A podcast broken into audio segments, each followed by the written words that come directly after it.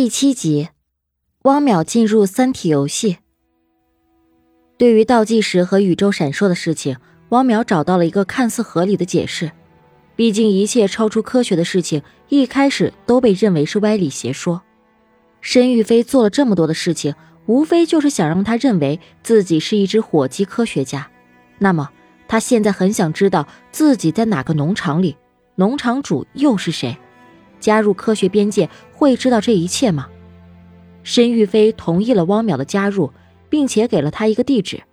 潘寒认为申玉飞没有让汪淼停止实验，这已经算是失败了。在他看来，申玉飞做的一切是没有意义的事情，但申玉飞并不这么想。汪淼去了申玉飞给的地址，这里是一个寺庙，但是和平常的寺庙又不太一样，这里不收香火钱。所以啊，游客很少，来的一般都是科研人员。申玉飞终于出现，他告诉汪淼，曼费教授最后一站就是在这里。汪淼希望他知道农场主到底是谁，倒计时的尽头又是什么。现在的他好奇心大于恐惧。申玉飞说：“这称为神迹，神迹背后的东西不是每一个人都能够接受的。”他给汪淼一个网址。如果可以，汪淼可以自己去看看。一场研讨会上，木星遇到了潘寒，他很激动地拉着潘寒多聊了几句，还热心地留了自己的电话。徐彬彬一直在跟踪木星，转头就把这一幕告诉了史强。汪淼登录了申玉飞给的网址，是一个三体游戏，但是玩游戏需要装备，史强立刻找常伟思报销。这套装备可不便宜，史强和汪淼一起带上装备进入了游戏。申玉飞说：“里面是射手和农场主的世界。”汪淼很是小心。进入游戏，汪淼顿时换上了古人的一袭长袍，身处荒地，天空忽然降落了许多石头，逐渐汇聚成“三体”两个字。汪淼的名称叫做海人，史强叫做卤煮。汪淼遇到两个人。告诉他，现在是战国时期，他是周文王。汪淼很诧异，却没想到周文王一直活到现在，连纣王都还活着。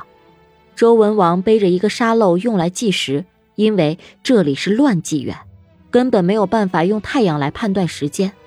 汪淼本以为太阳不久后就会升起，但没想到太阳很快就落下了。史强在游戏里四处寻找汪淼，但没什么消息。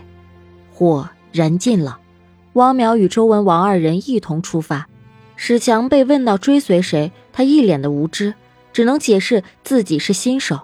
两天过去了，依旧没有见到太阳。就在这个时候，太阳终于升起，汪淼也终于暖和了一点，而周文王二人却急忙找地方躲了起来。太阳再次落下后，周文王的追随者脱水了。脱水者只要浸泡一会儿就可以恢复，可以随身携带，否则他无法在乱纪元里活下去。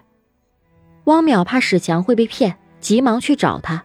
史强也得知脱水了这件事儿，然后就被同行者给骗了。史强快要成为他们食物和燃料的时候，汪淼急忙出现阻止。史强拿下 V 二眼镜，看到汪淼在疯狂搏斗，吓了一跳，但是他没有办法再次进入游戏了。汪淼没有救回世强，只能和周文王再次上路。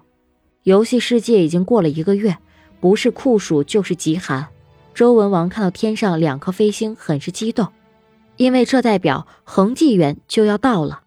这是一个毫无规律、混乱的世界。游戏的目标就是要运用智力和悟性，分析研究各种现象，掌握太阳运行的规律。文明的发展维系于此。朝歌到了。周文王与汪淼一起见了纣王，表示可以预测乱纪元和恒纪元。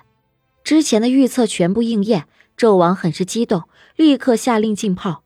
脱水者通过浸泡后恢复，只是因为脱水时间太久，缺胳膊少腿也是常事。